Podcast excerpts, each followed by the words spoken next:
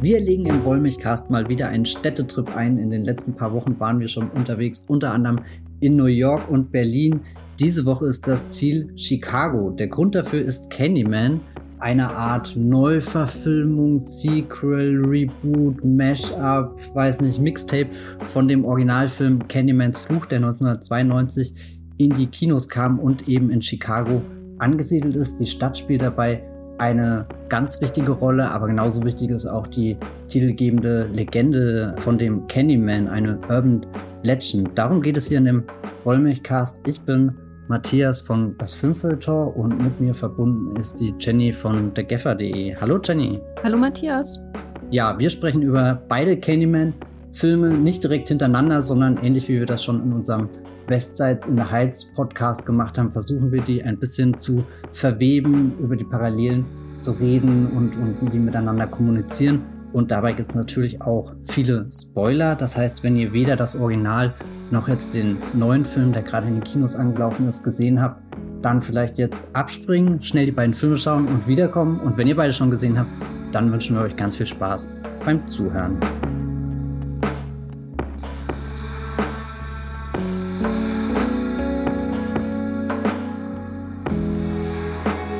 Jenny, die entscheidende Frage ist, wie oft hast du heute früh vom Spiegel Candyman gesagt? Ich würde das nie vorm Spiegel sagen. Ich habe schon Bedenken, weil ich hier vor einem äh, relativ großen Bildschirm sitze, in dem ich zumindest die Reflexion meines Mikros sehe, wie oft wir in diesem Podcast Candyman sagen werden und ob ich nach diesem Podcast Besuch von einem manteltragenden bienenspuckenden Killer bekommen werde. Insofern, nein, ich habe heute äh, nicht mal einmal Candyman vor einem Spiegel gesagt. Wie sieht's bei dir aus, Matthias? Würdest du aus Jux und Dollerei vor einem Spiegel fünfmal Candyman sagen? Also heute früh, als ich wusste, gut, wir werden diesen Podcast aufnehmen, habe ich zum ersten Mal aktiv drüber nachgedacht. Aber ich habe dir ja damals schon vor ein paar Tagen, damals vor ein paar Tagen, erzählt, dass ich es sehr witzig finde, dass man diesen Candyman-Namen wirklich fünfmal wiederholen muss, weil ich finde es deutlich einfacher, ihn dreimal hintereinander zu sagen, das ist irgendwas, was leicht über die Lippen geht. Wenn fünfmal, dann müsste ich aktiv mitzählen und hätte immer Angst, dass ich entweder schon drüber oder drunter bin. Und da mache ich mir viel zu sehr Gedanken, um mich überhaupt auf diesen Fluch einzulassen. Aber ich will mich eigentlich auch gar nicht auf diesen Fluch einlassen, deswegen habe ich das auch noch nie getan. Wir haben aber auch schon darüber spekuliert, was passiert, wenn man sechsmal Candyman sagt. Ja. Und ob dann jemand rauskommt und einem, und einem Süßigkeiten gibt. Also ich glaube auch, dass die Candyman-Filme ihr Potenzial sehr verschenken, wenn es um die Anzahl der, der ausgesprochenen Candyman-Wörter geht, weil was, es könnte auch was Gutes einfach mal passieren, oder? Ja. Aber es hat ja schon seinen, seinen bestimmten Grund, dass in Candyman nichts Gutes passiert. Magst du denn mal ganz kurz auf die Hintergründe des Originals eingehen? Der hat ja nämlich auch noch mal eine extra Vorlage und kam nicht 1992 einfach aus dem aus der Wand gekrochen. Oh je. Genau, der Schöpfer von Candyman, der hat sich natürlich in der Horrorliteratur und damit auch im Kino einen äh, ganz, ganz großen Namen gemacht, nämlich Clive Barker hat in seiner Kurzgeschichtensammlung, ich glaube Books of Blood, unter anderem eine Geschichte veröffentlicht, die heißt The Forbidden und daher stammt diese Idee des Candyman, die dann 1992 in einem Kinofilm erstmals adaptiert wurde und zwar von Bernard Rose. Und dieser Candyman von 1992, der hat, finde ich, schon einen relativ guten bis sehr guten Ruf. Er kam halt vor diesem Horror-Slasher-Boom, der Mitte der 90er Jahre kam heraus, äh, also vor Scream und Konsorten quasi auf der Schwelle zwischen den auslaufenden Franchises Nightmare on Elm Street, äh, Jason und so weiter und äh, vor dem Meta-Horror und äh, Teenie-Slasher-Revival Scream, ich weiß, was du letzten Sommer getan hast und wie sie alle heißen. Da kam Candyman raus. Und ich muss auch sagen, für mich war Candyman persönlich auch so ein, einer dieser Horrorfilme, die man als junger Mensch Ende der 90er durchleben musste. So, das war eher irgendwie was, über das man stolperte, ob nun daheim ähm, nachts vor dem Fernseher oder bei einem Videoabend, wo ich glaube ich das Sequel gesehen habe, äh, als jetzt das zum Sequel Beispiel. Von Bill Conan. Bitte? Das Sequel von Bill Condon. Genau, äh, große wichtige Twilight Connection hier im Podcast. das war eher sowas, worüber ich äh, gestolpert bin, so in dieser Zeit als nicht expliziter Nicht-Horror-Fan, als jetzt zum Beispiel, dass da zufällig irgendwo Texas Chainsaw Massacre läuft oder so. Das war was, was, was weniger wahrscheinlich war, sag ich mal, als Candyman, der so nah dran war in der Veröffentlichung und die Runde gemacht hat bei Videoabenden und so weiter und auch im Fernsehen lief. Und er hat auf mich auch einen sehr tiefen, gruseligen Eindruck hinterlassen, ehrlich gesagt. Schon allein durch die Combo Bienen und, und dann natürlich äh, diese, diese Idee, das fünfmal hintereinander zu sagen. Ich weiß, das hat mir als äh, jungen Menschen schon sehr, sehr viel Angst eingejagt, irgendwie die Idee, weil jeder steht halt irgendwann beim vorm Spiegel und dann denkt man so nach, was wäre, wenn ich das jetzt sagen würde? Was passiert dann? Oh mein Gott, oh mein Gott, oh mein Gott. Aber du hast ja völlig frei von solchen Dingen gelebt, weil du ihn zum ersten Mal jetzt entdecken konntest, den Candyman von 1992. Ja, also ich stecke gar nicht da in der Materie drin. Bis vor einer Woche dachte ich auch ehrlich gesagt noch, dass das so eine Horrorreihe ist, die auch eher in einem Atemzug mit Nightmare on Elm Street und Freitag der 13. genannt werden kann. Also da diese erste Slasher-Ära mitmacht, aber das ist ja nun überhaupt nicht der Fall. Und ich glaube, hätten wir jetzt nicht für den Podcast gesagt, wir machen jetzt ein Double Feature, hätte ich den ersten auch gar nicht geguckt, weil, weil der wirklich nicht auf meinem Radar war. Den neuen hätte ich jetzt vermutlich einfach geschaut, weil er im Kino kommt und weil ich schon viel drüber gelesen habe. Aber jetzt bin ich eigentlich ganz froh, dass ich auch das Original tatsächlich vor dem neuen Film gesehen habe, weil die ja doch viel miteinander zu tun haben. Also es ist ja eher so, so ein Legacy-Quell in der Tradition von hier dem letzten Halloween-Film, der ja auch wieder an das Original von John Carpenter angeschlossen hat und die Fortsetzung dazwischen ignoriert hat. Gibt es eigentlich schon so einen Text, der die ganzen, diese ganzen Fortsetzungen mal verteidigt, wie gerade, wie, wie lieblos mit denen umgegangen wird, oder haben die es wirklich nicht anders verdient? Also ich habe in den letzten Tagen echt viel über Candyman 2 und 3 nachgedacht, obwohl ich die noch nie gesehen habe und keine Ahnung habe, ob die was taugen oder nicht. Aber dass, dass gerade dieser Trend besteht, wo, wo, wo Hollywood echt gar nicht genug davon kriegen kann, ganze ganze, ja, weiß nicht, die, die Filme auszuradieren, die ja auch irgendwie jetzt bei Candyman passt es ja sehr gut, die Legende des Candymans weitergetragen haben, wo nicht wirklich der, der große Candyman im Kino oder so war. Das fasziniert mich sehr. Also ich würde sofort einen Text schreiben, der ganz wütend ist, dass das äh, bei Halloween so gemacht wurde, weil ich die Halloween-Sequels und insbesondere auch den, das erste Sequel mag und auch die, die anderen. Ich meine, es ist immer so ein Auf und Ab, aber finde ich ehrlich gesagt doof. Andererseits ist das halt, äh, werden die anderen Filme ja dadurch nicht gelöscht. Ähm, es ist eher, eher bizarr, weil das halt alle paar Jahre irgendwie gemacht wird. Und jetzt ist es wirklich eine Fortsetzung von diesem Film. Und gab es nicht letztes Jahr oder irgendwann einen Blockbuster, der das auch gemacht hat? Und jetzt ja, es gab es auf alle Fälle den Terminator 6, der sehr viele Terminator-Filme ungeschehen machen wollte. Und da finde ich einerseits witzig, dass es bei Terminator durch die Zeitreise ja wirklich anbietet, irgendwie alles wieder auf Null oder wohin auch immer zu setzen. Andererseits finde ich es bemerkenswert, dass die ganzen Halloween-Sequels, da verstehe ich schon, dass die vielleicht nicht die breiteste Masse gesehen haben, während halt ein Film wie Terminator 4 und 5 den haben halt ein paar Millionen Menschen im Kino geschaut de, da, das muss man denen ja dann auch erstmal begreifbar machen. Wo schließt denn jetzt welcher Film genau an? Und dann haben die Filme auch noch Halloween, Halloween, Candyman, Candyman, weiß nicht, Suicide Squad, The Suicide Squad. Da, da ist wenigstens schon ein Artikel davor, der einen leichten Unterschied markiert. Aber ich weiß nicht, ich mache mir da nie einen Gedanken, weil, weil ich halt irgendwie verstehe, wie der Film angekündigt wird und wie, wie das Franchise aufgebaut wird. Aber ich denke mir oft, wenn, wenn da jetzt einfach jemand ins Kino geht, den schaut, der, das kann ja auch zu, zu maßlosen Verwirrungen einfach führen.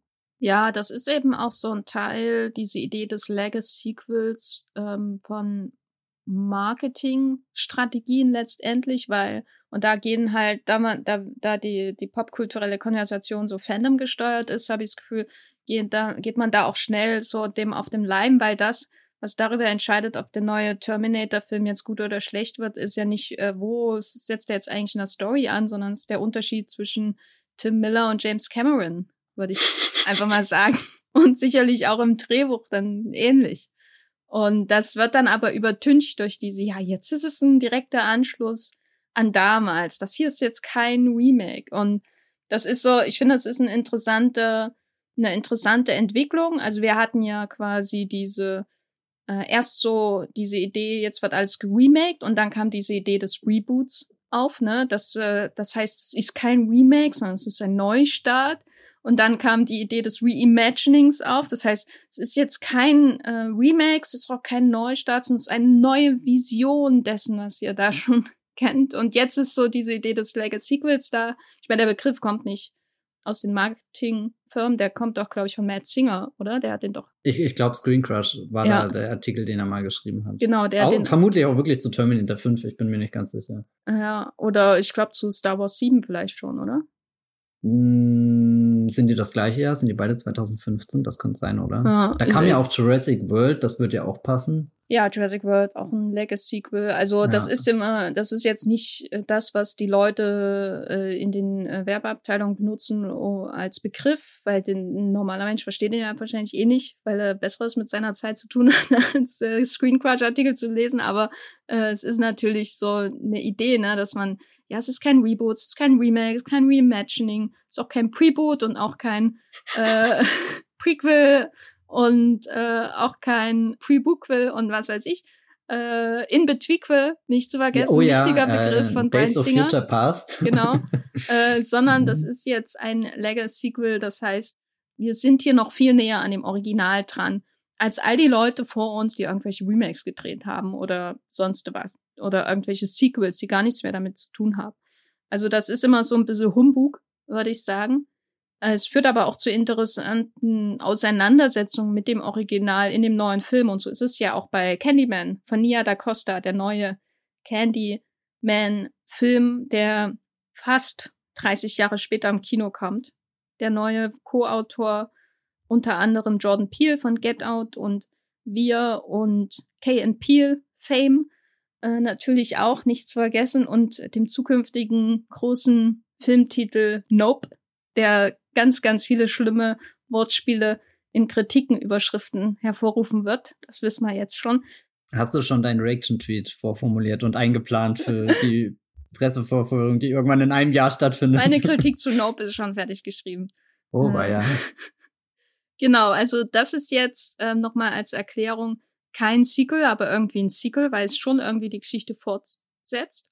Es ist kein Remake, aber irgendwie auch ein Remake, weil es schon irgendwie im Prinzip nochmal dieselbe Geschichte anders erzählt. Und es ist eben so ein Mischwesen, ein Mischwesen, wie es nicht typischer sein könnte für das moderne Hollywood-Kino im Umgang mit großen Franchises, die nochmal neu belebt werden müssen. Und das zeigt sich auch an den verschiedenen Parallelen natürlich zwischen den beiden Filmen, Candyman von 1992 und Candyman von 2021. Denn im Mittelpunkt, wie der Titel ähm, ganz schwer verschleiert, steht Candymans Fluch. Matthias, ähm, was ist Candymans Fluch, vereinfacht gesagt? Also als Candyman haben wir da eine Gruselgestalt, aber natürlich auch eine Metapher. Es handelt sich da um einen Mann, der mit Haken kommt und Bonbons schmeißt und man stellt das sich sehr gruselig, aber auch irgendwie ein bisschen verführerisch vor. Also wenn, wenn man den Candyman sieht, dann, dann hat man Gänsehaut, würde gern wegrennen, kann aber auch nicht so richtig wegrennen, weil, weil ihn die, die Horrorgestalt auch irgendwie so in den, den Band zieht. Ich musste ehrlich gesagt ein paar Mal an diese Slenderman-Erscheinung denken. Das ist so ein, so ein Urban Legend fürs Internetzeitalter, oder? Ich kenne mich da ehrlich gesagt auch nicht so aus, aber das ist das, was ich von Slenderman und diesem einen komischen Film mitgenommen habe, der vor ein paar Jahren kam, wo ungefähr kein einziger Slenderman zu sehen war, der auch überhaupt nicht gruselig war. Ich glaube, der war auch nicht auf ein, ein erwachsenes Publikum zugeschnitten, sondern eben auch eher äh, so im FSK 12 Bereich gehalten. Genau. Also die Geschichte von dem Candyman erzählt von ja dem Sohn eines Sklaven im alten Amerika und ähm, der hat eine Beziehung zu einer weißen Frau, was zu der damaligen Zeit nicht gern gesehen war und deswegen musste er sterben und er ist nicht einfach irgendwie gestorben, sondern er wurde ziemlich brutal hingerichtet und damit dann auch seine Hand abgeschlagen und der Haken eingesetzt. Und seitdem kommt er und erschreckt kleine Kinder. Plus wir haben noch das Element, er wurde mit Honig übergossen und äh, von Bienen zu Tode gestochen. Also es ist schon so, so eine grausame Entstehungsgeschichte, ähnlich wie Freddy Krüger oder irgendwie, dass du so ein Element hast, was ihn verbrennt oder dann unkenntlich macht oder, oder ihn halt schauerlicher macht als einfach nur eine unheimliche Gestalt, die irgendwo herkommt, sondern da ist auch so ein, weiß nicht, so ein, so ein Transformationsprozess mit dabei. Und im Gegensatz zu, sage ich mal, diesen Slasher-Bösewichten, der späten 70er und 80er Jahre, wie eben Freddy Krueger oder eben Michael, würde ich sagen, hat der Candyman-Fluch, der ja quasi die Origin Story des Candymans ist, in, von 1992, aber ähm, auch im, im neuen Film,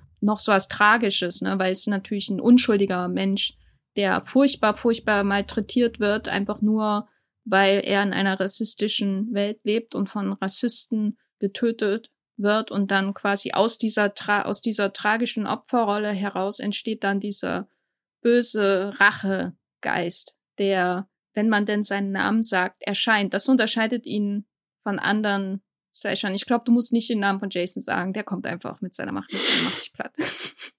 wenn du im, im, zufällig in der Nähe von Camp Crystal Lake bist, dann hast du halt Pech gehabt, ne? Wenn du vorm Spiegel stehst und nicht fünfmal Candyman sagst, hast du trotzdem noch einen schönen Abend.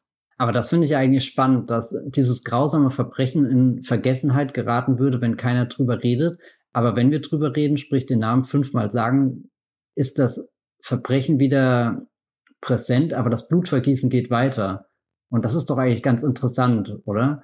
Dass quasi das komplette Verdrängen den Candyman für immer wegsperren würde in der Vergangenheit, aber die Erinnerung an den Candyman eher mit der Gefahr einhergeht, dass noch mehr Menschen sterben, anstatt dass die Vergangenheit irgendwie, äh, weiß nicht, wirkungsvoll aufgearbeitet wird.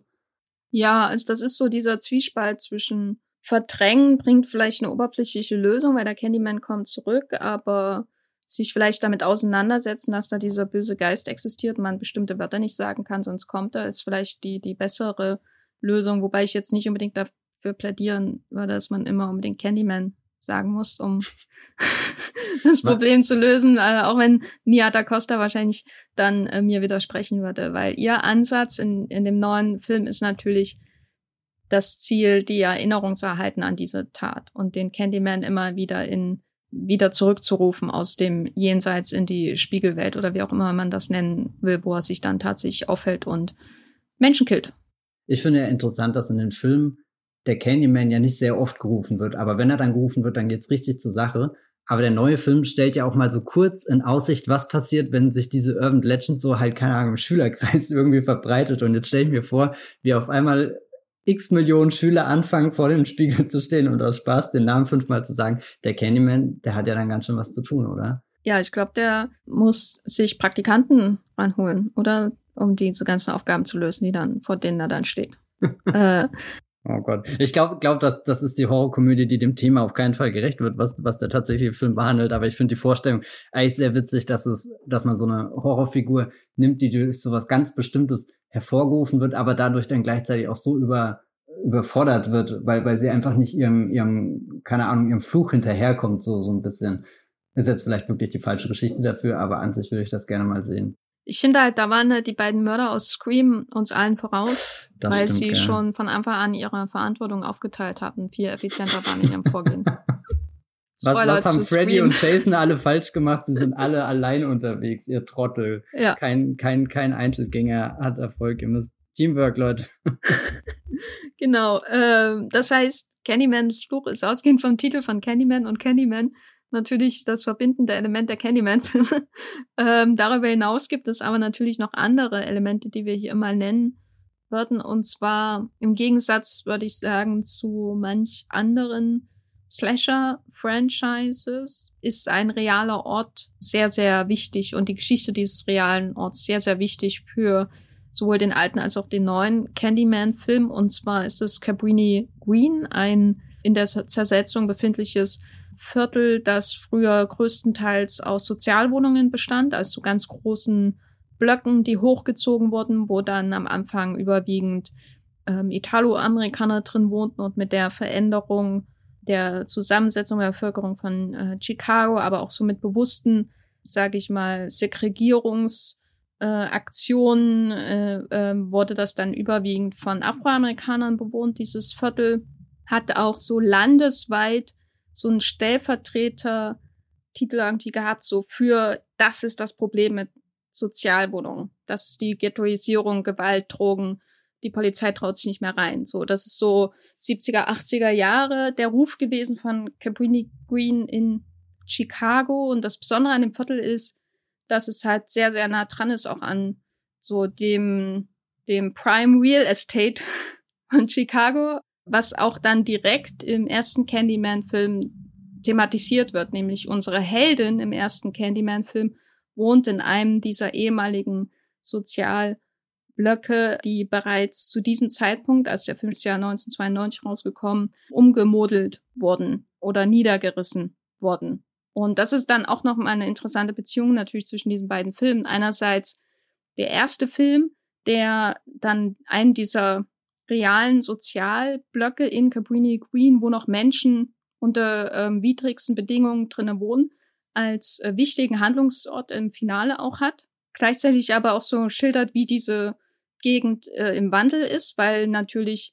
zu diesem Zeitpunkt schon starke Bewegungen von der Stadtverwaltung im Gange waren, dieses Cabrini Green platt zu machen, beziehungsweise die, die Gehalts- oder die, die Einkommensschichten ein bisschen zu durchmischen von den Menschen, die da leben, um es mal so auszudrücken. Und der neue Candyman ist quasi dann eine Stufe in der Zukunft und es gibt nur noch diese zweigeschossigen Häuser zu diesem Zeitpunkt von dem neuen Candyman, äh, die dann übrig sind von Cabrini Queen und das andere Areal, äh, da sind schon wunderschöne Luxus-Apartments hochgezogen und da wohnen dann unsere Helden in dem neuen Candyman. Wie würdest du denn den Blick auf Chicago von diesen beiden Filmen beschreiben? Was, was ist so dein erster Eindruck von Chicago in dem alten Candyman, dein erster Eindruck von Chicago in dem neuen Candyman? Also in dem neuen wirkt das Chicago teilweise sehr isoliert und einsam, verlassen von, von Menschen, die durch die Straßen laufen. Und das, also in beiden Hälften der Stadt, die wir irgendwie kennenlernen, dass du oft irgendwie große Gebäude hast, die in den Himmel ragen. Teilweise siehst du das Ende gar nicht, weil der Nebel irgendwie auch in der Stadt drin liegt, aber, aber irgendwas, ja, türmt sich da auf und dann wirklich, wie du schon gesagt hast, hast du in Cabrini Green nur noch diese zweistöckigen Häuser, die sich wie, wie so, so, so eine lange Fläche dann einfach ziehen, die auch oft geframed werden, wie sie da gar keine Chance haben, über die anderen großen Häuser am, am Hintergrund ähm, rüber zu kommen, die immer so fast schon wie in so einem dystopischen Science-Fiction-Film, wo man das immer kennt, dass du irgendwie diese eine Metropole hast, die überlebt hat, die Apokalypse, und da ist außenrum eine riesengroße Mauer gebaut und außen dran siehst du dann noch, wie irgendwie die einfachen Menschen, die irgendwie nicht zur Elite gehören, keine Ahnung, da versuchen, um ihr Überleben zu kämpfen und in irgendwelchen notdürftigen Behausungen lebte. Also da, da wirkt ähm, das Chicago, wie es eingefangen ist, fast schon, schon endzeitlich futuristisch. Und du hast auch selten das Gefühl, dass das wirklich eine Stadt ist, wo, wo äh, die Sonne scheint. Eigentlich ist es nicht mal die Windy City. Also ich habe auch nicht das Gefühl, dass da ein, ein, ein Wind durchfegt, äh, sondern es wirkt alles, als, als läufst du durch so, so, ja, wirklich einfach nur so eine, so eine Nebelwand und da bleibt dann auch irgendwie die Zeit um dich rum stehen. Da fand ich, dass das Chicago im ersten Film deutlich lebendiger gewirkt hat, aber auch nicht wirklich, also nicht wirklich wie, wie so, äh, wie sage ich das am besten?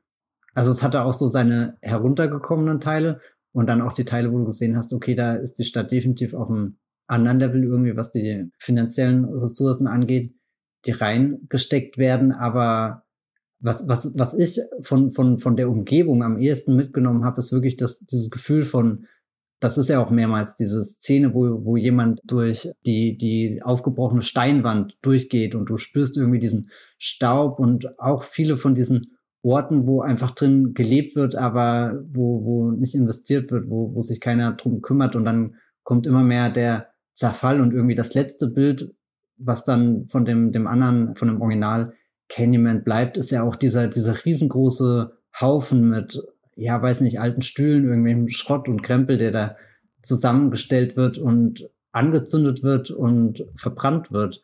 Also, wo, wo irgendwie viel mehr dieser, dieser, dieser Untergang sich anbahnt, während der neue Film wirkt halt schon so, als ist jedes Feuer erloschen und es sind eigentlich nur noch die Rauchschwaden übrig, die durch geisterhafte Häuser ziehen. Und da ist es fast egal, ob das dann einer von diesen großen Türmen im, im Zentrum der Stadt ist oder eben eines von diesen anderen verlassenen kleineren Häusern in dem Stadtteil hier, Cabrini Green. Ja, das finde ich auch ähm, spannend, weil im Grunde der alte Film, dadurch, dass dieser, zumindest der eine Block da noch steht, so natürlich viel mehr Gelegenheit hat, zu zeigen, wie le lebten die Menschen eigentlich in, an diesem Ort so. Also die Innenansichten dieses Blocks sind ja wirklich einfach nur desolat und furchtbar, ne? Der Müll überall, die, die ramponierten Wohnungen. Und dann gibt's aber so Momente, wo du kurz in die Wohnung von der Mutter, äh, von dem Baby, was eine sehr wichtige Rolle spielen wird, sowohl in dem alten Candyman als auch im neuen Candyman, reinschaust und, und du siehst, wie sich da jemand trotzdem was aufgebaut hat, in dem er leben kann. Mit mühsam, ne? Mit, mit viel Gewieftheit, mit viel Sicherheit, äh, sicherlich auch Schutzmaßnahmen, sonst wäre da nicht dieser Hund, der, der für wunderbare Jumpscares sorgt in diesem Film und dann ein sehr tragisches, kopfloses Ende nimmt. Und im neuen Film hast du eigentlich viel weniger Einblick wirklich in solche desolaten Lebensumstände, weil das Cabrini Queen, was noch übrig ist, sehr verlassen wirkt. Aber trotzdem wirkt alles insgesamt einfach so leblos. Und ich finde auch diese Apartments, in denen diese Menschen leben, nicht jetzt durch die Bank leblos, aber irgendwie alles so künstlich und naja, ich habe schon insgesamt sehr oft über die Apartments in dem neuen Candyman nachgedacht, die, die, die ja manchmal sogar zweigeschossig sind und so. Da dachte ich auch, wie viel bezahlen die denn jetzt einfach? Und, und wie viel kannst du eigentlich verdienen, wenn du eine Galerie hast? Oder wenn du nicht mal eine Galerie besitzt, sondern einfach nur in einer Galerie arbeitest und kannst dir trotzdem so ein Luxury Apartment leisten? Wie, wie viel verdient denn, wie viel verdient denn die, die Frau von unserem Hauptdarsteller? Matthias? Ja, das kann ich auch nicht beantworten. Aber ich finde interessant, dass du so über die, die Wohnung nachdenkst, weil äh, es sind ja zwei Wohnungen, die wir kennenlernen. Also einmal die von, von unserem Hauptpärchen und dann gibt's ja auch noch hier die, die Kunstkritikerin, bei der wir einmal kurz zu Besuch sind. Und was ich da super interessant fand, das Hinlaufen zu der Wohnung wirkt ja auch jetzt nicht sehr, sehr toll. Also es gibt zwar diesen, diese eine tolle äh, Kamera-Zoom-Bewegung äh, wo wir hier Yaya Abdul Martin, also hier der den, den Anthony McCoy spielt, den Künstler, der sich dann in den Candyman verwandelt, wie der zu dem Hochhaus hinläuft. Das fand ich stark irgendwie, weil da wirkte das Chicago, als bist du da in so einer lauen Sommernacht. Das ist so eine der angenehmen Chicago-Einstellungen, würde ich sagen. Aber bevor er dann zu dem Apartment hinkommt, geht er auch durch so einen ekligen, oder was heißt ekligen, aber so einen traurigen, kalten Gang mit so einem Neonlicht. Man könnte sich auch vorstellen, dass die Birne gleich flackert und es ein bisschen unheimlich wird, aber man hat zumindest nicht das Gefühl, dass das irgendwie gerade die Treppe, der Gang, irgendwie was da spiralenmäßig hochgeht, dass, dass du da in dann so einem schönen Apartment rauskommst, aber das Apartment ist dann auch wieder sehr, also es ist eingerichtet, aber es wirkt auch leer. Irgendwie all die, die Bücher, die auf den Tischen liegen, wirken halt auch nur so, als sind sie da jetzt ausgestellt. Also fast als geht er da schon in die, in die nächste kleine Kunstgalerie rein, von der einen, von der er selbst kommt, die er auch sehr, sehr kühl wirkt, wie das inszeniert ist, wie die Menschen da da stehen, wie du das Gefühl hast, du, du könntest jeden Moment so eine Nadel hören, die auf dem Boden fällt. Keiner entspannt sich da, keiner, keiner engaged wirklich mit der Kunst, sondern, sondern alle sind da, du, du hast dieses Gefühl, dass es viel um dieses Vortäuschen geht und, und keiner sich wirklich drauf einlassen will, auf die Orte, an denen er gerade ist. Alles ist schon so, so fertig eingerichtet, bereit fürs Museum und, und hoffentlich kommt keiner auf die Idee, wirklich mal so ein Buch aus dem Regal zu nehmen, weil dann passt ja die ganze Ordnung in dem Regal nicht mehr. Dann klafft da einfach eine Lücke und um Gottes Willen, was will man denn mit dem Buch in der Hand?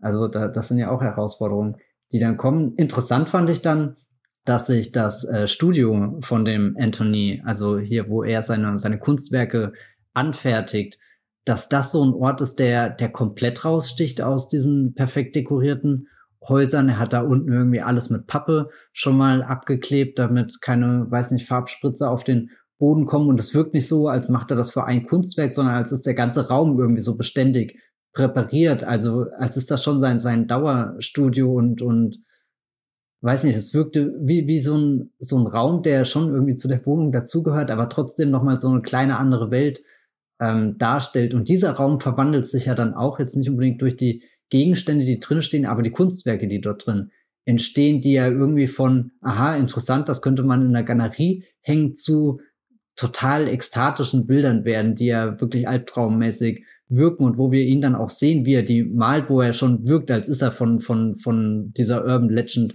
besessen. Also als ist das gar nicht mehr er als, als Mensch, der was unter Kontrolle hat, sondern als, als löst er sich, also nicht nur sein, sein, sein Körper löst sich nach und nach auf hier sein, sein, sein rechter Arm, seine rechte Hand nach, nach einem sehr äh, verhängnisvollen Bienenstich, sondern als, weiß nicht, wird auch er immer mehr besessen und das verändert dann auch das, was er zum Ausdruck bringt und das sieht irgendwie sehr, sehr verstörend aus, aber auch irgendwie hypnotisch. Also da, das sind schon interessante Dinge, die in diesen Räumen stattfinden. Auch immer wie die, wie die Kamera manchmal nur so durch Türspälte schaut und bei einer Szene fand ich es ganz interessant, wo ich überlegt habe, ist das jetzt wirklich ein Türspalt oder ist das ein Spiegel, der an der Wand hängt und weil, weil Spiegel sind ja eben sehr wichtig für den Candyman, da bin ich ja dann, dann doch irgendwie sehr vorbereitet in den Film gegangen, dass ich jedes Mal geguckt habe, wo, wo, wo ist irgendwo eine Fläche, wo sich das Gesicht drin äh, spiegeln könnte, wo man die Reflexion hat. Und ich glaube eigentlich, es ist nur ein Blick durch eine Tür, aber es wirkt auch so, als, als würde sie einfach eine Wand filmen. Da, da hängt ein großer Spiegel und man sieht dann so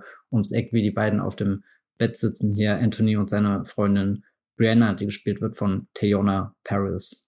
Ja, die, also was die beiden Filme damit zusammenbringt, ist dieses Bewusstsein für die Räume, die den Status ausstrahlen, weil du hattest ja die Kritikerwohnung erwähnt, die wirklich den unbequemsten Sessel hat, den ich jemals in einem Film gesehen habe.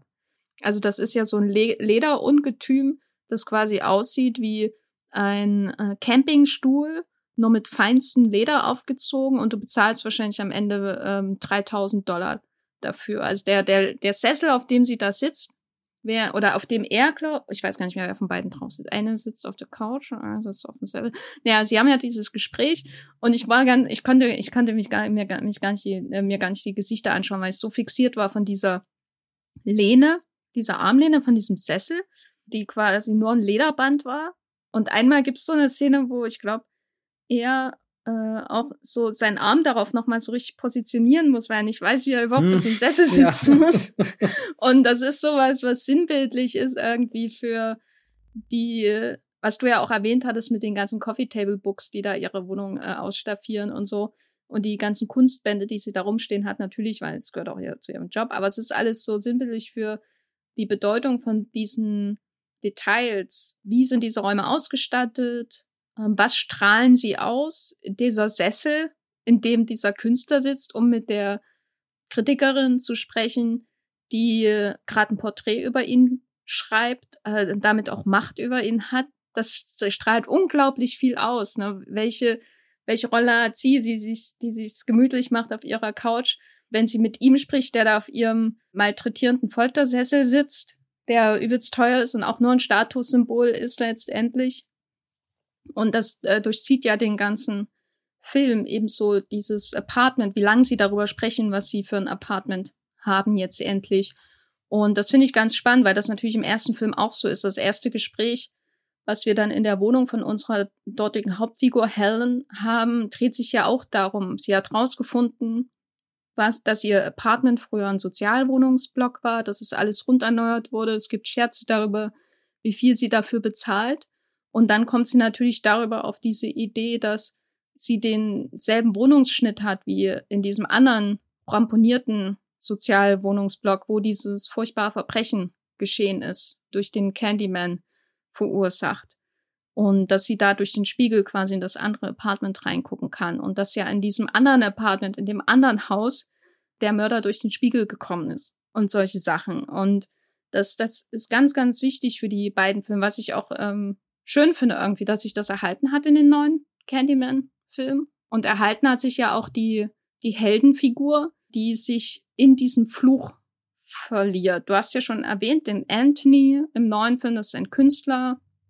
Im Original ist es Helen, eine Studentin, die eine, an einer Arbeit schreibt über urbane äh, Legenden, Großstadtmythen. Was haben die beiden denn gemeinsam und worin unterscheiden sie sich vielleicht? Also das erste gemeinsame Element ist, dass sie erstmal nichts mit dem Stadtteil zu tun haben, den sie erforschen oder da nicht wirklich rausstammen, sondern eher als Fremde da reinkommen. Und zwar mit der Perspektive, dass sie das für sich irgendwie weiter verarbeiten. Also sie hier für ihre Berichte, eher für seine Kunst. Also irgendwo ist da fast schon, äh, oder, oder es ist dieser schmale Grad zwischen Aneignung und Selbstprofit rausschlagen und irgendwie aufrichtigem Interesse eben mit der Auseinandersetzung mit, mit Vergangenheit eben und, und auch dieses Bewusste durch die Welt laufen, nicht alles für gegeben hinzunehmen, sondern eben herauszufinden, was die Geschichte von einem Ort ist und was das bedeutet, was das vielleicht für Verantwortung mit sich bringt oder so. Und, und dann gibt's ja so, so einen kleinen Detektivteil in beiden Filmen, wo sie eben hineingehen in Wohnungen, wo sie versuchen herauszufinden, wer, wer sind die Menschen, die dort leben. Betrifft mich das auch? Kann ich davon irgendwas weitertragen? Weiß nicht, werde ich vielleicht so eine Art vermittelten Figur und so weiter. Also da sind sich beide Figuren sehr ähnlich. Ich glaube, die, die, die größte, der größte Unterschied, den ich jetzt auf den ersten Blick ausmachen würde, ist, dass Helen immer eine Fremde eigentlich bleiben wird, während Anthony im Lauf des Films herausfindet, dass er eigentlich nie ein Fremder war, sondern eigentlich so tief mit der Candyman-Mythologie verbunden ist, wie man überhaupt nur verbunden sein kann. Er ist nämlich das Kind, was im Original am Ende ja aus den Flammen von Helen gerettet wird. Und je nachdem, wer jetzt die neue Candyman-Geschichte erzählt, wird das ja auch ein bisschen verändert. Also das Ende, was wir als Zuschauerin beim Original gesehen haben, das ist ja jetzt nicht das, was in der Candyman-Legende so enthalten ist, wie es jetzt im neuen Film erzählt wird. Also das fand ich auch interessant, wie, wie es einerseits darum geht, die Geschichte zu erhalten oder Bewusstsein überhaupt für die Geschichte zu schaffen, aber dass es sich auch unterscheidet, wie diese Geschichte aussieht, je nachdem, wer sie erzählt und, und dass es nicht mal eine böse Absicht sein muss, dass sich diese Geschichte verändert, sondern dass das einfach auch Teil von Geschichte ist, eben diese, diese Veränderung und Aufteilung auf unterschiedliche Perspektiven. Was würdest du als äh, größten Unterschied ausmachen? Na, er wird zum Candyman. Ach so, ja. Nein, aber es stimmt schon, dass eben genau das, was du gesagt hast. Er ist, er gehört zu Cabrini Green, ohne dass er es weiß. So, er, ähm, er, er weiß, er hat eine Vorstellung davon, wo er herkommt, in welchem Krankenhaus er geboren wurde und im Verlauf des Films eher zufällig findet er heraus, dass dem nicht so war. Und das Hintergrundwissen verdanken wir unter anderem dieser Scherenschnitt-Erzählung der Candyman-Geschichte aus dem ersten Film, also in dem, in dem, wie nennt man das jetzt? Ja, Legacy Sequel. Candyman wird quasi nochmal die Geschichte des ersten Films neu erzählt. Inklusive Scheiterhaufen am Ende und dem ähm, Tod von Helen Hayes. Natürlich sehr entschlackt um, um alles drumherum. Also Sander Berkeley sehen wir leider nicht als Scherenschnitt. Mhm. Ganz kurze Frage zum Ende vom ersten Teil. Wird sie dann nicht auch zu so einer Art Candyman oder habe ich das einfach nicht verstanden? Was, was, was ist der letzte Twist, wo, wo sie dann auch so. Ja, sie verfolgt ihren Mann. Ja. Ja, aber, aber daran, darüber redet niemand mehr, dass das passiert. Ich wollte gerade sagen, also sie, da, das ist doch wirklich so eine, so eine Sache, wo der neue Teil einfach einen, keine Ahnung, Strich in den Kanon zieht und einfach sagt, sie hat in dieser langen Geschichte von Candyman, also jetzt wirklich Candyman im Plural, die, die ja hier aufgemacht Candymans, wir müssen Candymans okay, sagen. Ich die, finde es zwar nicht korrekt, aber es klingt viel besser. Also so der, der, der neue Film sagt ja, es gibt die eine Legende, aber diese eine Legende setzt sich aus dem Schicksal von ganz vielen Männern eben zusammen, vermutlich alle schwarze Männer, wenn ich das im Abspann richtig interpretiert habe, den Grausames Widerfahrenes und, und aus diesen, diesen Gräueltaten entsteht irgendwie diese Legende und wird weiter und weiter getragen. Und in dieses Narrativ passt ja dann auch einfach die, die weise Helen als, weiß nicht, zufälliger Candyman irgendwie so nicht mehr rein. Also da halt schon das Gefühl, dass der neue Teil zwar viel aufgreift von dem alten, aber dem dann auch einfach einen Riegel vorschiebt und sagt, okay, das ist jetzt unrelevant für uns. Das, das ist das Ende vom Original, aber da verschwenden wir jetzt keine Gedanken mehr dran, wie wir das reinbiegen können, damit das wieder in unserer Mythologie Sinn ergibt oder so. Ja, er nimmt sich halt das, was er braucht. Im Grunde wie der Anthony und Cabrini Green und äh, die Inspiration für, für seine Kunst. Ja. Also, er schlachtet das Original für sich aus und macht das aber halbwegs elegant, so dass es nicht irgendwie wie ein zynisches Reimagining oder so wirkt, sondern zumindest auf der Oberfläche wie eine progressive Weiterentwicklung dieser Ideen. Also es, was mir zumindest gefallen hat, ist, dass er nicht versucht jetzt so im Habitus des Films so zu tun, als würde er über den Dingen in dem ersten Film stehen, weil ich sagen würde, dass der erste Film schon sehr weit war für seine Zeit. Und das schade gewesen wäre, wenn jetzt in dem neuen da in irgendwie so ein Habitus im Film drinne wäre im Sinne von ja, der alte ist doch so von der Zeit überholt und ich mache jetzt hier wie so wie es wie es zeitgemäß ist. Das habe ich als nicht das Gefühl, dass das also ich glaube, da ist schon eine gewisse Verehrung auf jeden Fall für das Original vorhanden. Was ich aber interessant finde, klar, ich, ich finde das nicht problematisch, dass, dass äh, dieser dämlich finale Twist aus Candyman rausgelassen wird. Ist das nicht sogar eigentlich total niederschmetternd, dass quasi der Candyman am Ende einfach von einer weißen Frau ersetzt wird? Also, dass eigentlich alles weitergeht wie bisher? Ja, aber also ist ja ein total schockierendes Ende. Andererseits wird die durch diese Auslöschung, finde ich, von Helen als Figur, die eigentlich nur noch als für die Exposition da ist, wird der erotische Aspekt von Candyman oder diese, ne, erotisch ist wahrscheinlich übertrieben, aber diese, da wird quasi aus der, wenn man jetzt zurückgeht in den Candymans Fluch, wird die Frau, mit der er eine Beziehung hatte, rausgestrichen. Und es geht nur noch um ihn, was sicherlich legitim sein kann. Aber das, was die, diese Rassisten im ersten Film so unwohl in, in, also die Rassisten im Candymans Fluch wenn man jetzt die Geschichte erzählt, unwohl in den, in, in Wahnsinn treibt, dass sie ihn sogar umbringen und so, ist natürlich, dass er eine Beziehung zu einer weißen Frau hat. Das ist so der Kern. Und das ist das Interessante. Im ersten Film hast du ja nur eine Candyman-Figur und nur dieses eine Verbrechen, was am Anfang steht. Nämlich, er hat eine Beziehung zu einer weißen Frau und wird dafür brutalst ermordet. Und dadurch hast du aber ständig so dieses Spannungsverhältnis durch diese weiße Heldin, die diesen Film vorantreibt und dann auch so eine psycho äh, tele was telepathische Beziehung zu ihm aufhat, weil er spricht ja in ihrem Geist. Das sieht man ja an dieser ganz wunderbar in dieser Szene, wo sie ihn zum ersten Mal wirklich sieht, nämlich in dem Parkhaus. Und er steht da so in der Ferne, aber seine Stimme klingt so, als würde sie neben einem Lautsprecher stehen. Ne? Und als wäre er genau neben ihr und würde ihr in der Ohr flüstern. Das ist ein ganz tolles Sounddesign, auch neben dem alten Candyman-Film. Und das ist natürlich so eine ähm, Spiegelung, haha, äh, natürlich auch diese Beziehung, die am Anfang steht, diese, diese Ursünde im, äh, aus der Sicht von diesen rassistischen Mördern. Und da ist auch so deswegen so die ganze Zeit so eine seltsame Spannung drin, weil natürlich der, der Candyman, wie er dann vorgeht als böser Geist, der ähm, sie zu Dingen treibt, dann natürlich auch, da schwingt da die ganze Zeit auch so dieses Unwohlsein des weißen Mannes, wenn man so will, mit, dass da ein Schwarzer kommt und die weiße Frau verunreinigt. Und das sind so ganz viele unwohle Sachen, die in Candyman in diesem ersten Film mitschwingen, bewusst mitschwingen, die ich super interessant finde, den Film auch so unangenehm machen und ihn äh, diese Beziehung zwischen Helen und ihm so eine, so eine ganz unangenehme Anziehungskraft und Spannung geben. Und du weißt nicht, findet da gerade eine Grenzüberschreitung statt? Darf ich da überhaupt jetzt zugucken, was da hier zwischen diesen beiden passiert, der Frau und dem Geist und so weiter. Und ist das irgendwie ein bisschen sleazy, was hier passiert und so. Und das wird alles negiert durch den neuen Film, weil die Figur der weißen Frau völlig egal ist.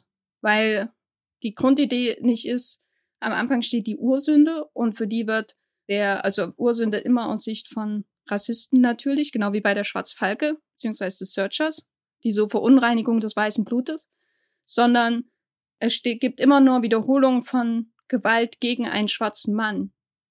Und die wiederholen sich. Wodurch die ausgelöst werden, ist irre irrelevant. Und das fällt deswegen alles weg, diese, diese Beziehung zu der weißen Frau am Anfang von der Candyman-Geschichte spielt überhaupt keine Rolle im neuen Film. Das fand ich schon, ja, schade irgendwie. Dafür wirkt der Film dann halt zu klinisch, finde ich. Deswegen, weil das fehlt. Das Unwohlsein die ganze Zeit. Jetzt habe ich so einen langen Rant losgelassen. Tut mir leid. Aber dafür haben wir den Anthony als neuen Helden, als Ersatz Helen. Und das ist ja auch ein schwieriger Charakter, oder? Also es ist jetzt kein Strahlemann, der da der Trage, dem tragischen Schicksal verfällt, sondern der, der ist schon durchaus kein einfacher Held, oder? Wie würdest du den Anthony beschreiben? Es ist kompliziert. nee, ähm, am Anfang finde ich, ist er schon sehr sympathisch. Irgendwie kann man sich mit Filmen identifizieren, gerade so, wenn, wenn er versucht, als Künstler was Richtiges zu schaffen, aber irgendwie in so eine, so eine Welt rein driftet, die ganz bestimmte Erwartungen an ihn hat. So, er ist halt, weiß nicht, er hat ja da dieses Gespräch mit dem Galeristen oder wer ist das da?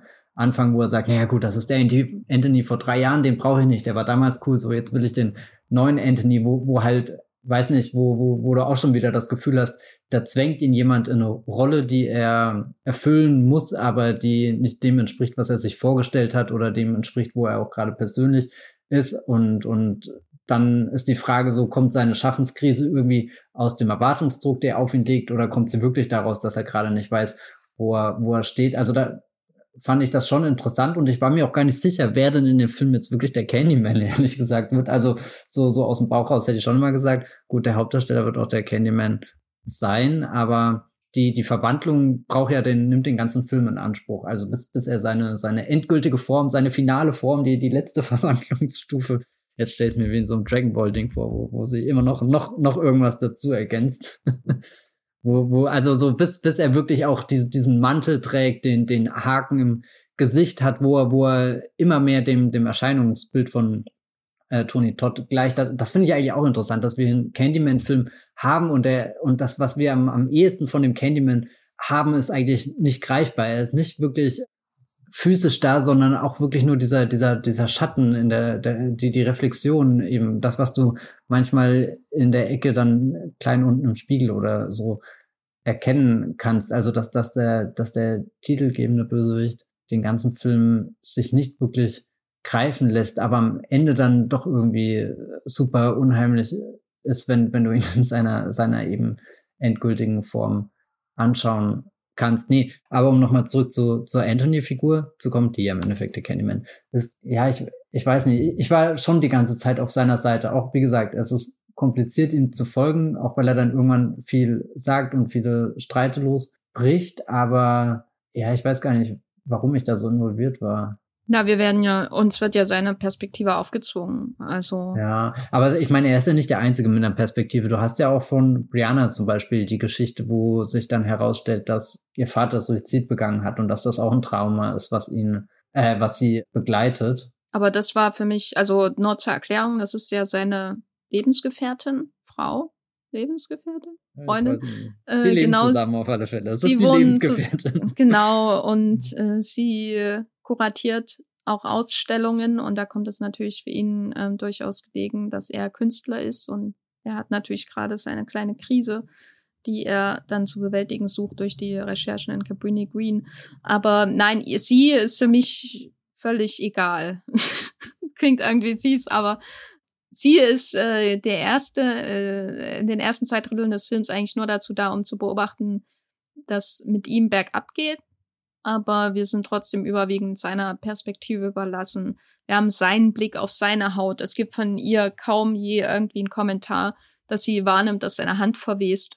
Oder das so. fand ich auch sehr seltsam. Also nicht, dass ich da einen Logikfehler suche, aber ich an seiner Stelle. Doch, schreib mal CinemaSins. nee, bitte nicht, das will ich ja überhaupt nicht. Aber ich meine, es gibt ja die Szene, wo er dann ins Krankenhaus geht, aber, aber, weil das halt, also ich weiß nicht, das ist so ein richtiges Horrorelement in dem Film für mich. Das hat mich richtig nervös gemacht, wie diese Hand schon eigentlich kurz nach dem ersten Bienenstich aussah und also ah, das war schon schon irgendwie oh, einfach unheimlich. Und ich habe gebetet, dass er sich das einfach untersuchen lässt, damit ich es nicht länger anschauen muss, aber dann geht das ja immer weiter und und dagegen wirkt dann fast schon Freddy Krügers Gesicht irgendwie wie wie ein ein weiß nicht ein samtnes äh, Leinentuch gibt's das? Keine Ahnung Aber es gibt also Samttücher da, und es gibt Leinentücher und das war für mich schon schon Body Horror par excellence. Vor allem wenn dann auch die die Fingernägel oder irgendwas abgehen, da ist schon hier gibt's so in Black Swan die Szene, wo sie im Bart ist und sich irgendwie so so einen dünnen Hautstreifen über den Finger zieht. Das ist oh,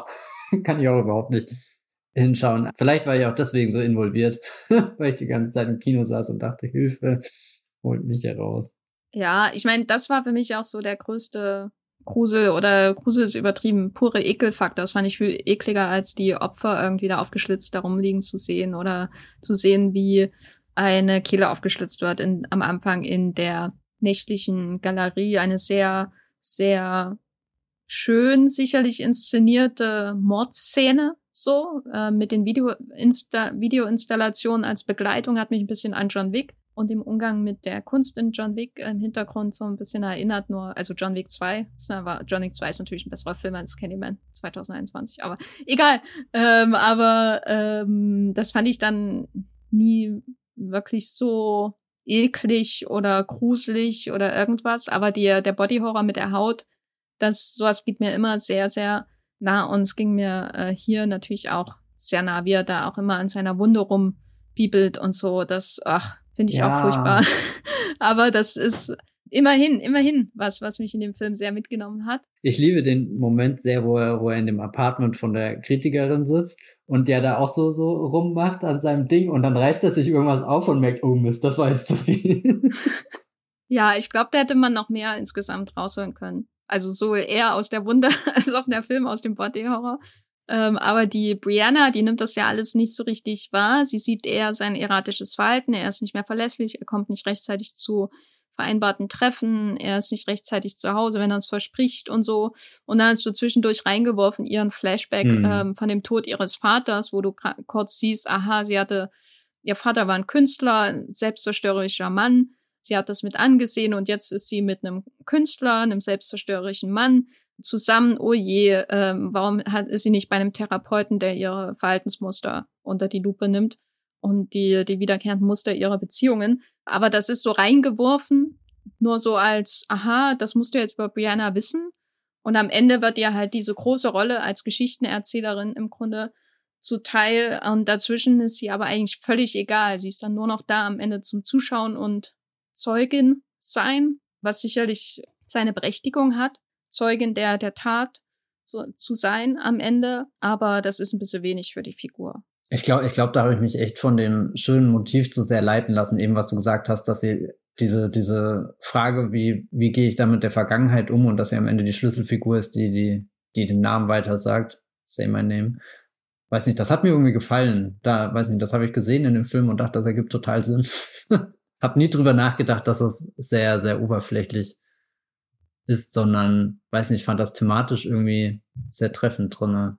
Und dass ja auch äh, der, der Flashback zu dem Suizid ihres Vaters, der wird ja getriggert, glaube ich, als in der Galerie die Leichen entdeckt von dem Candyman. Also wie so eine Geschichte, die wiederholt wird, äh, eine andere Geschichte zurückbringt, die, die verdrängt ist oder so. Ja, ich weiß nicht, wie, wie halt so, so generell dieses Motiv in dem Film die ganze Zeit hin und her geschubst wird mit was, was, was erzählt wird und was nicht. Ja, aber das ist auch so einfach so Traumata, in Anführungszeichen.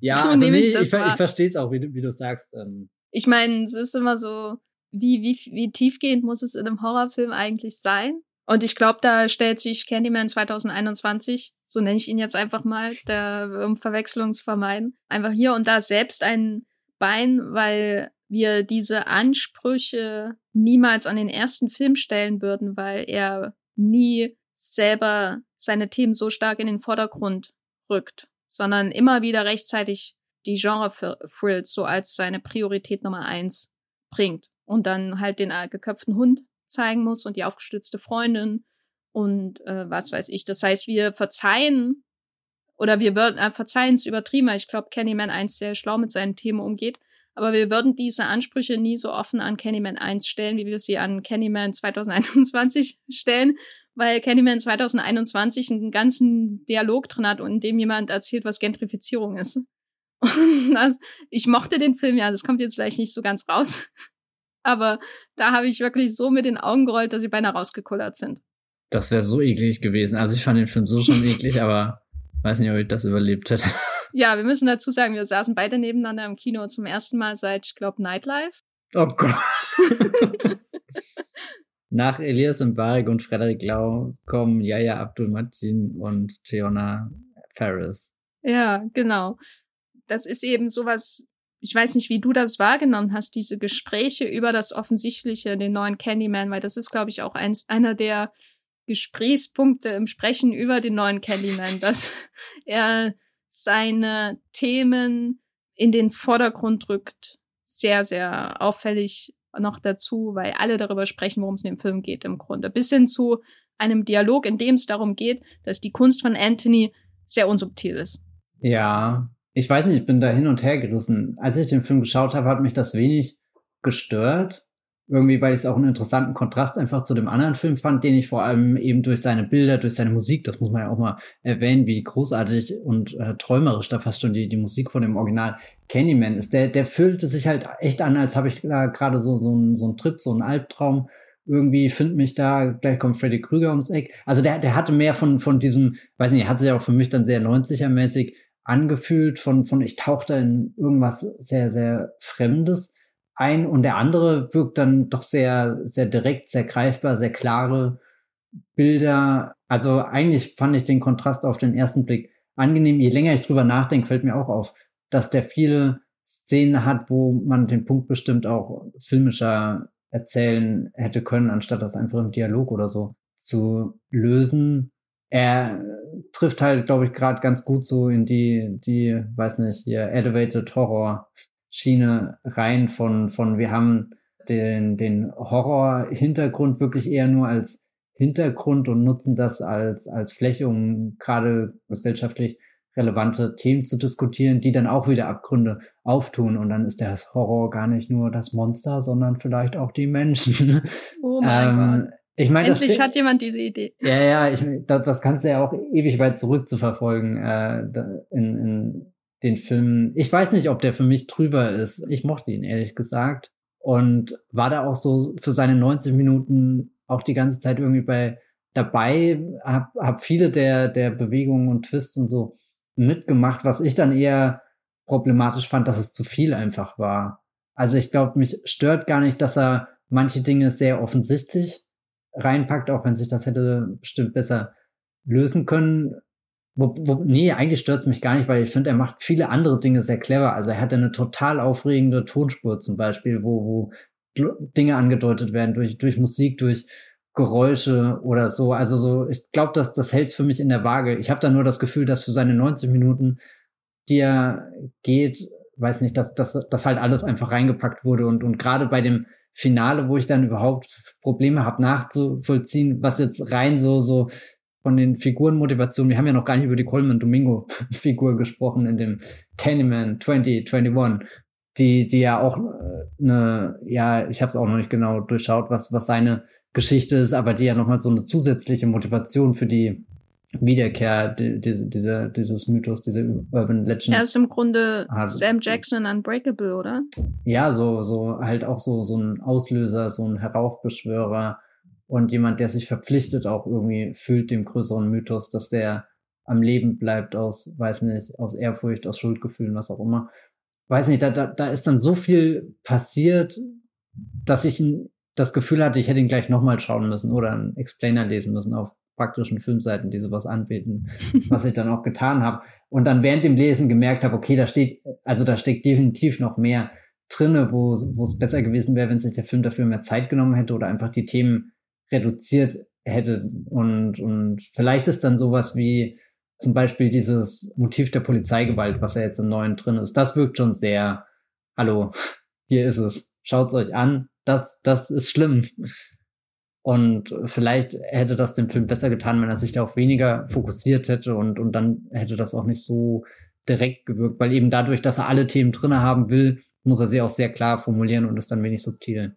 Ich habe mich halt öfter gefragt, ob dadurch, dass er es ja selber anspricht, Kunst, die unsubtil ist, sage ich mal, ob er da noch irgendeine Ebene hat, die ich übersehen habe, die das unterwandert oder ob er einfach sagt, wir haben jetzt ein Gespräch über unsubtile Kunst und hier ist unsubtile Kunst und lebt damit. So in der Art. Also, ja. Ich weiß nicht, ob es wirklich eine Ebene ist, aber keine Ahnung, sie haben das Gespräch über unsubtile Kunst, aber es gibt ja auch die Beobachtung mit, wo, wo dann hier Tayona Paris so rüberschaut und, und hier Anthony, also äh, ihren, ihren Freund sieht, wie er mit der Kritikerin redet und sagt dann, naja, sie, sie wirklich, sie, sie engaged mit dem Kunstwerk und vielleicht ist das die Ebene, dass Candyman auch wirklich nur Diskussionsauslöser werden will und wir jetzt quasi schon Teil dieser Diskussion sind oder generell, ich meine, egal wo du gerade in Film Twitter hinschaust, wird ja sehr viel über den Film geredet und das ist ja schon, glaube ich, so, so ein Kaliber, was, was noch in den nächsten paar Tagen, Wochen Wellen schlagen wird. Angefangen bei überhaupt den Themen, die angesprochen werden, bis hin zu der Frage, wie werden diese Themen angesprochen und keine Ahnung, wie viel Aktivismus ich jetzt diesem Film zugestehen will. Aber wenn ich jetzt die Tradition anschaue, aus der heraus entstanden ist, und Jordan Peele ist da ja ein ganz wichtiger Name, hat er hier das Drehbuch mitgeschrieben, äh, ist als Produzent involviert und da kommt man ja dann früher oder später schon zurück eben zu Us und zu Get Out vor allem. Und die Filme haben ja auch irgendwie, ich weiß nicht, ob das damals beabsichtigt war, aber die sind ja so, so einem, also vor allem Get Out, weiß nicht, fast schon so ein popkulturellen, popkulturellen Phänomen geworden, dem man sich äh, nicht entziehen konnte. Also wo, wo du ja auch auf einmal ganz viele Einstiegspunkte hattest, um, um neu über eben, weiß nicht, Rassismus zu reden, aber auch über Horrorfilme zu reden und dann eben die, die gemeinsamen Dinge, die du drin finden kannst, die, die Metaphern, die du eben subtil einflechtest oder sehr on the nose in den Film bringst und ja, keine Ahnung, wo ich jetzt mit dem Gedankengang hinein will, aber vielleicht ist das, ist das, ist die, die zusätzliche Ebene, die du suchst, so eine Metaebene, die, die wir quasi als Rezipienten des Films erfüllen müssen, dass der, dass der Film Auslöser einer Diskussion sein möchte.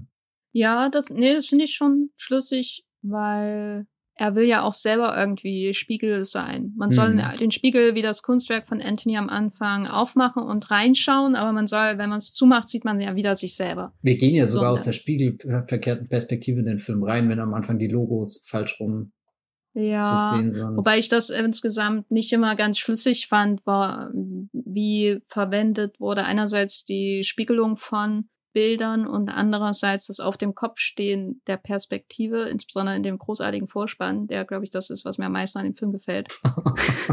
Wo man einfach nur die, die Hochhäuser von ja. Chicago im Nebel verschwinden sieht. Als würde, also ich hatte das ganze Zeit, die ganze Zeit das Gefühl, ich bin auf einer Trage in einem Krankenwagen und werde durch die Stadt kutschiert und kann aber in den Himmel schauen. Oh. So, so wirkt das am Anfang dem Vorspann. Jetzt will ich ein Remake von dem Scorsese-Film Bringing Out the Dead sehen, aber aus der Perspektive der Opfer, die von Nicolas Cage herumkutschiert werden. Ja. Durch ein New York im Nebel. Oh, das drehe ich, das wird mein Oscar-Film. Genau, was wollte ich ursprünglich sagen?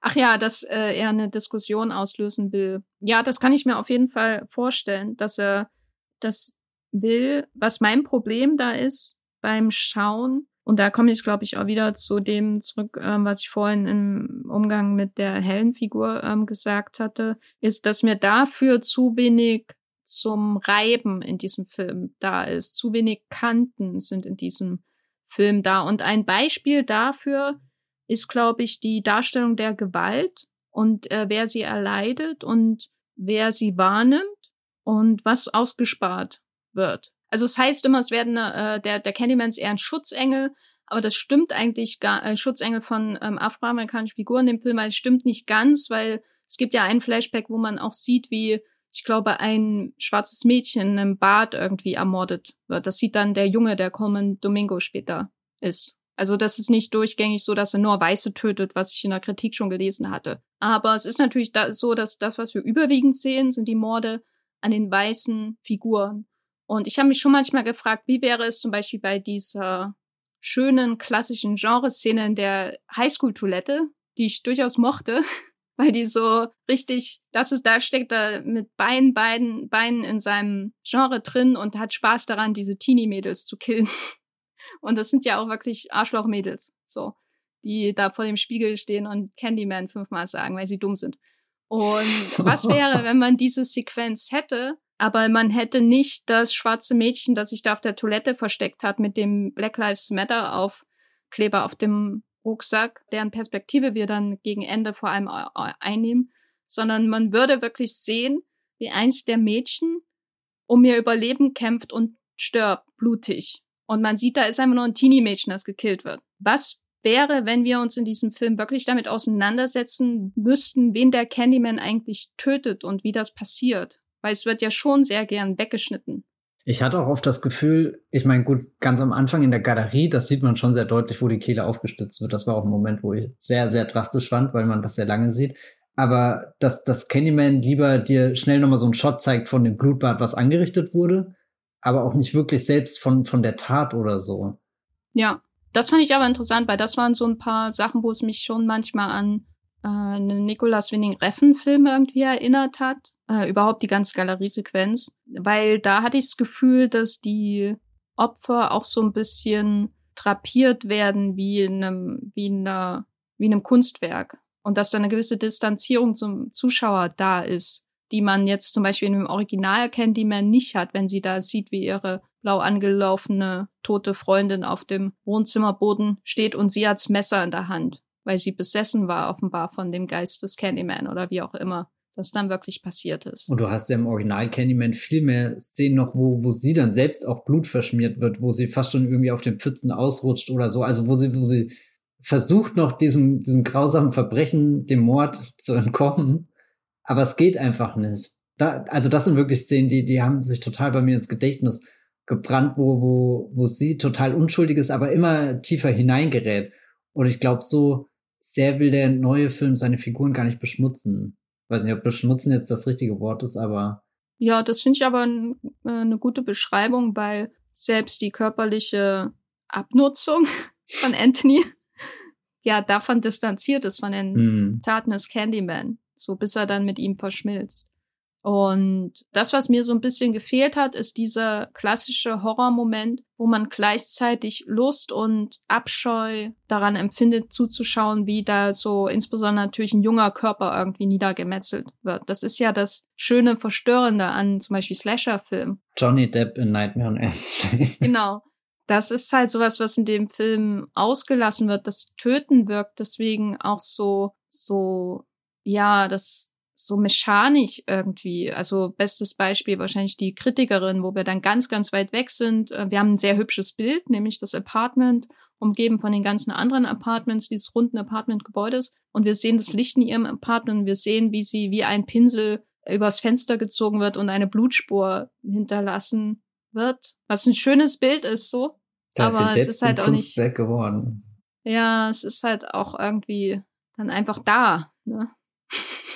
Ja. Fandst du denn das Finale gruselig, schockierend, abgesehen von dem verwirrenden Plot, der dazu führt? Na, ich glaube, die ganzen Verwirrungen haben wirklich dazu beigetragen, dass ich das den ungruseligsten Teil finde. Also ich war schon eher den ganzen Film lang gespannt, weil, weil viele unruhige Geräusche zum Beispiel zu finden waren, die, die dann so, so Zwietracht säen mit, wer ist jetzt gerade wirklich im Raum, was, was passiert dann und, und also dieser, dieser Schatten von dem Candyman, der jeden Moment aus irgendeiner Reflexion raustreten kann, der lag für mich die ganze Zeit über den Film. Und deswegen fand ich ihn auch spannend.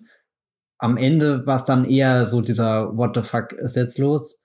Weiß nicht, ist ja auch so, so inszeniert aus, aus ähm, Briannas Perspektive dann heraus, dass sie zwar einerseits aktiv den, den Candyman ruft, auch da ist dann für mich auch am deutlichsten dieses Bild, was du vorhin schon angesprochen hast, der Candyman als Schutzpatron oder sowas, dass, dass sie weiß, sie kann ihn jetzt da als Waffe einsetzen und trotzdem ist sie irgendwie schockiert von dem, was der Candyman dann anrichtet, weil er halt auch nicht sehr dezent vorgeht und die Polizisten irgendwie ausschaltet. Also keine Ahnung, er hätte ja auch so, so, weiß nicht, wie James Bond einem Schalldämpfer rumlaufen können. Aber nee, er macht da volle Kanne von seinem Haken.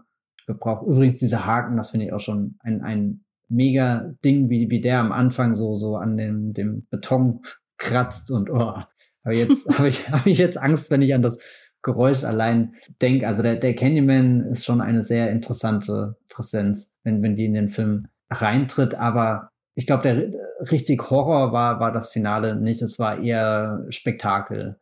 Es fühlte sich dann zwar wie ein Höhepunkt an, aber ich weiß auch nicht, ob es das das beste Ende für den Film ist, weil ich jetzt auch nicht mit einem mulmigen Gefühl rausgegangen bin. Also da fand ich den, den anderen Teil mit seiner riesengroßen Feuerszene, da, da sind schon mehr Dinge passiert, die, die mich wirklich aufgewühlt haben, während jetzt hat er auch zu sehr irgendwie diesen, dieses Bewusstsein mit seinem Legacy-Charakter, dass das eben den, den Tobi Todd da wieder zurückbringt und dass er das irgendwie, es fühlte sich dann auf einmal wie eine Original Story an und dann ist es fast schon witzig, dass äh, die Regisseurin Nierte Costa als nächstes Marvel-Film macht, der den Anschluss an eine Origin-Story bildet. Ja, da, da, da lässt er, da, da ist vielleicht wirklich der Punkt, wo, wo der Film deutlich unheimlicher hätte werden können. Und nicht nur unheimlich im Sinne von, ich fürchte mich, ich habe Angst, weil ich gerade einen Horrorfilm schaue, sondern auch unheimlich, weil er so ambivalent mit seinen Themen am Ende umgeht und vieles offen lässt, was ich dann nicht konkret einordnen kann. Und das, was ich jetzt nicht konkret einordnen kann, liegt eher einfach daran, dass sehr viel Information auf einmal noch ausgepackt wird und ich überfordert bin mit den Figuren und ihren Hintergrundgeschichten und Motivationen. Und vielleicht bin ich einfach nur zu blöd. Hm. Das glaube ich nicht. Ich glaube, es ist einfach nicht gut erzählt. Und das Einzige, was in dem Finale neben Tony Todd äh, als Gesicht, das auftaucht, äh, noch fehlt, ist natürlich äh, Luke Skywalker als junger Mann. Stimmt, gell? Ja. Kommt schon die Feuerwehr und holt ab. Kommt schon, ne? Oh mein Gott, Hot Take, Hot Take. ja, ich weiß auch nicht genau, welches Ende ich jetzt wirklich besser finde, weil das Ende von dem alten Candyman halt auch, wie gesagt, nicht ideal ist. Äh, das Aber das, das, das Feuer ist schon, schon nochmal so ein, so ein unfassbarer Moment einfach. Also klar, auch wenn, wenn dieser letzte Klaps mit dem, vor dem Spiegel da, das, das ist nochmal so ein, da ist er einfach ganz on, on edge irgendwie, würde ich sagen. Für, da, da, da gefällt er sich sehr cool als, als Horrorfilm, der da nochmal so einen kleinen Twist auspackt. Aber finde ich, ich weiß nicht, ich fand es fast charmant irgendwie, weil ich dann auch nochmal so drinne sah, so kurz Gänsehaut hatte. Hm. Ja, das ist wie in äh, ich weiß gar nicht mehr, welchen Jason-Film das ist, aber wo man denkt, er ist tot und als letztes sieht man dann nochmal, wie, wie seine Hand hochkommt aus dem Wasser. Ist das nicht Freddy vs. Jason, wo er nochmal so zwinkert, der Freddy sogar, wo, wo Jason seinen Na, Kopf das so ist, mein, Das meine ich auf jeden Fall nicht, aber so. Zwinkern ist bestimmt auch dort. Ähm, ja, also ich finde dieses, dieses Feuer und diese Menschen, die da im Grunde alle jubeln, äh, wie da indirekt vielleicht gleich ein Baby und eine Frau verbrannt werden. Das ist halt so ein verstörender Moment, ähm, der nochmal so viele Fragen aufwirft, die der Film nicht beantwortet, weil er zu schlau dafür ist, dass, dass man damit dann eher entlassen wird und über den Rest reden wir dann einfach nicht.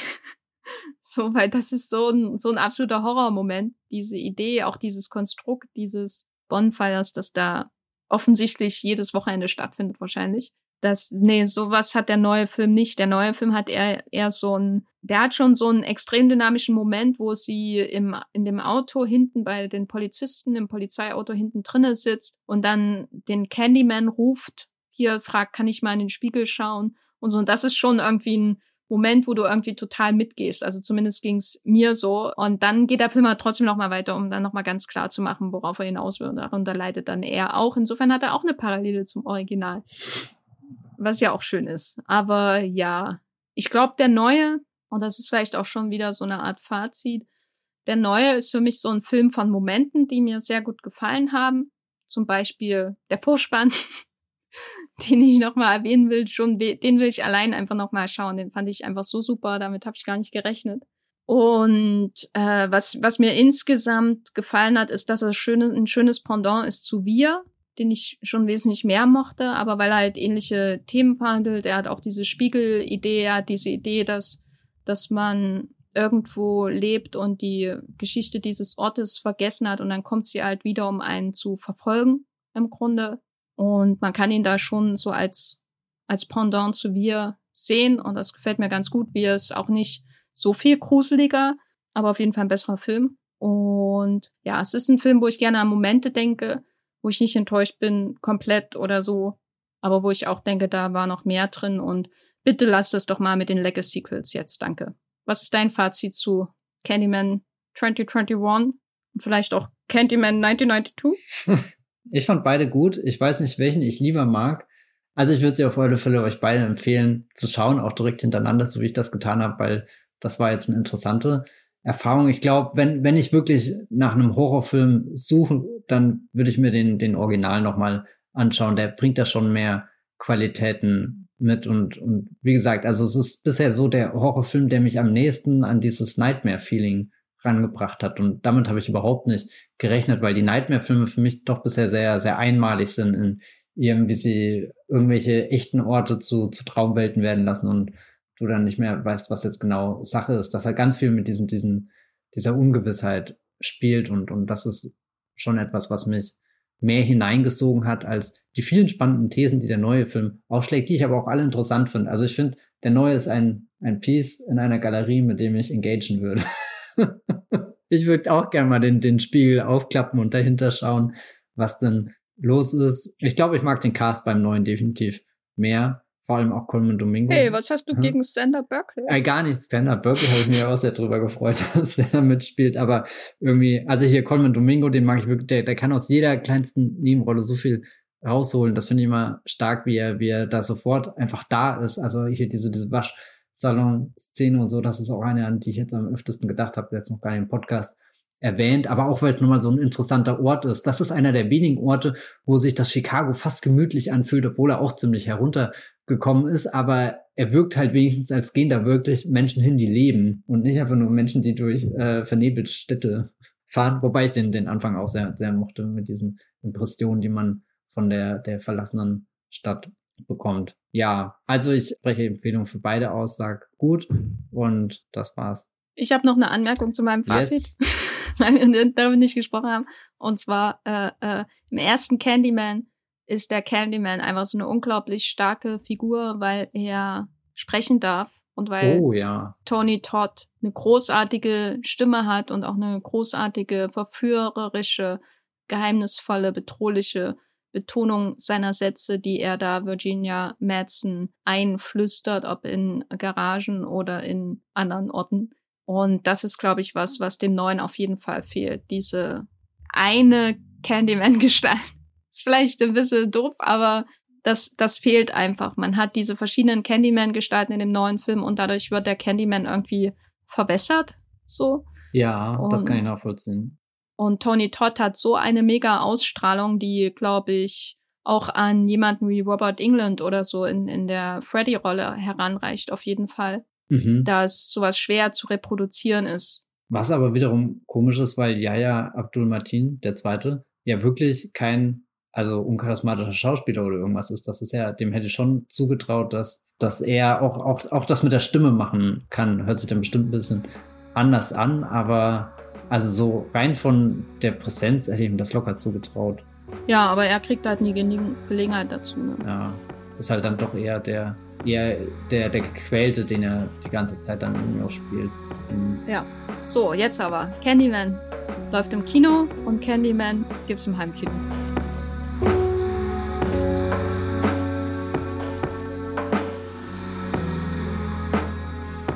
Matthias, wo bist du im Internet zu finden, wenn du Süßigkeiten unters Volk bringen möchtest?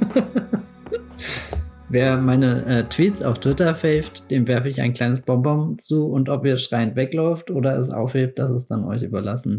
Aber ob das wirklich funktioniert, könnt ihr rausfinden, wenn ihr mir folgt als at oder einfach Matthias Hopf. Aber ich glaube, es ist wahrscheinlicher, dass der Candyman kommt, wenn ihr fünfmal hintereinander einfach Candyman im Spiegel sagt.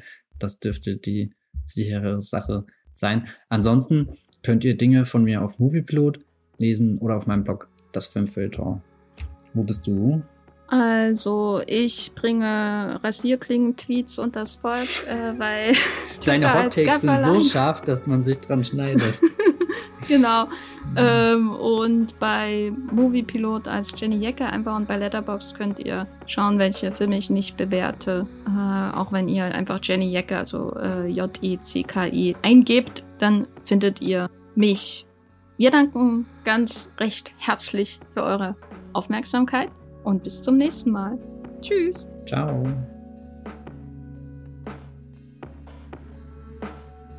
Der Wollmilchcast wird produziert von Jenny Jecke und Matthias Hopf. Unser Intro und Outro stammt aus dem Song Slam Canto von Kai Engel. Ihr könnt unseren Podcast bei allen gängigen Apps abonnieren und wir freuen uns über Kommentare und Bewertungen auf iTunes.